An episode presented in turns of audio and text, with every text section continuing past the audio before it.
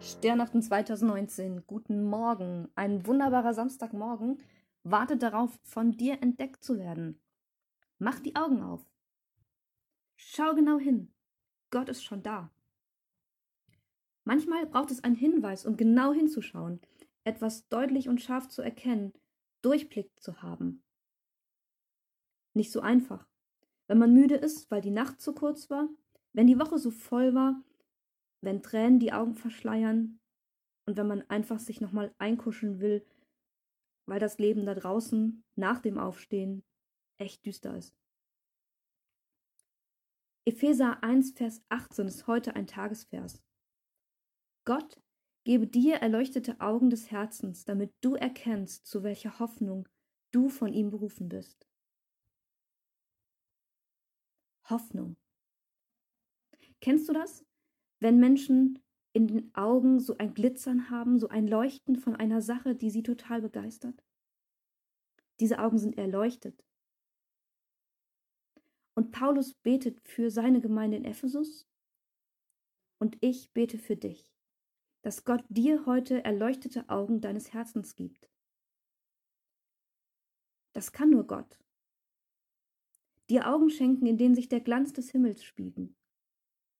Augen, die trösten und ermutigen.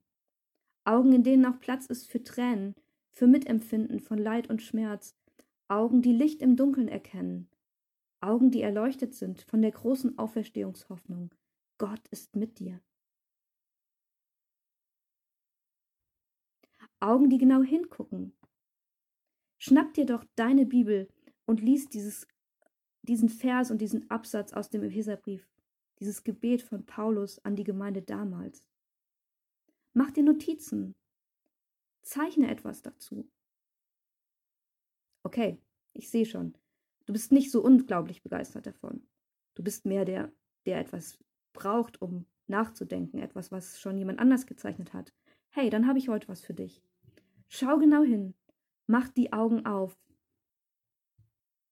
Ein Bild genau zu diesem Vers in dem ganz viel steckt, hat Melody gemalt. Danke dir dafür. Danke, dass du uns hilfst, hinzugucken. Dass Gott unsere Augen erleuchtet, unsere Herzenstüre öffnet, uns an diesem Tag neu begegnet. Seid gesegnet. Einen wunderschönen Samstag unter seinem Frieden wünsche ich dir. Und auf bald bei Sternachten. Der heutige Vers steht in dem Brief von Paulus an die Gemeinden in Ephesus.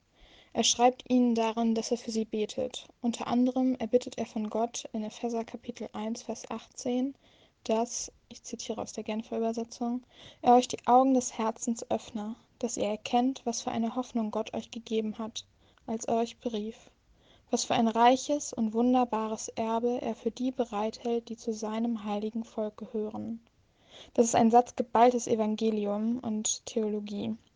Paulus erbittet von Gott, dass dieser den Christen in Ephesus ermöglicht, zwei wesentliche Dinge zu erkennen. Erstens, was für eine Hoffnung Gott euch gegeben hat, als er euch berief. Die Hoffnung ist Jesus und unsere Errettung in ihm. Ab heute dürfen wir mit Jesus in der Ewigkeit leben und mit ihm gemeinsam am Reich Gottes bauen. Wir dürfen jetzt schon Beziehungen mit Gott leben und dazu sind wir auch berufen. Wir hoffen auf eine Ewigkeit in der Beziehung mit Gott und dürfen sie stückweise jetzt schon erleben. Als zweites benennt Paulus das Erbe. Was für ein reiches und wunderbares Erbe er für die bereithält, die zu seinem heiligen Volk gehören. Wir sind Erben. Wir erben Gottes Reich in Jesus und alles, was dazu gehört. Alles, was Jesus gehört, gehört in ihm auch uns. Seine Kraft, sein Glaube, seine Beziehung zu Gott.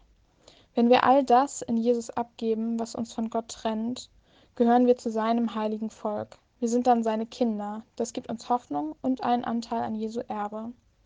Jeder Input hat einen Anspruch und einen Zuspruch. Der Zuspruch steckt quasi in all den Dingen, die ich eben genannt habe, und mein Anspruch an dich ist, dass du ein Beispiel an Paulus nimmst. Bete dafür, dass Gott die Augen deines Herzens öffnet und dich persönlich erkennen lässt, was die Hoffnung und das Erbe für dich in deinem Leben bedeutet, heute und allgemein. Bete zusätzlich für eine andere Person oder Personengruppe, dass Gott auch ihnen die Augen des Herzens öffne und sie die Hoffnung und das Erbe erkennen.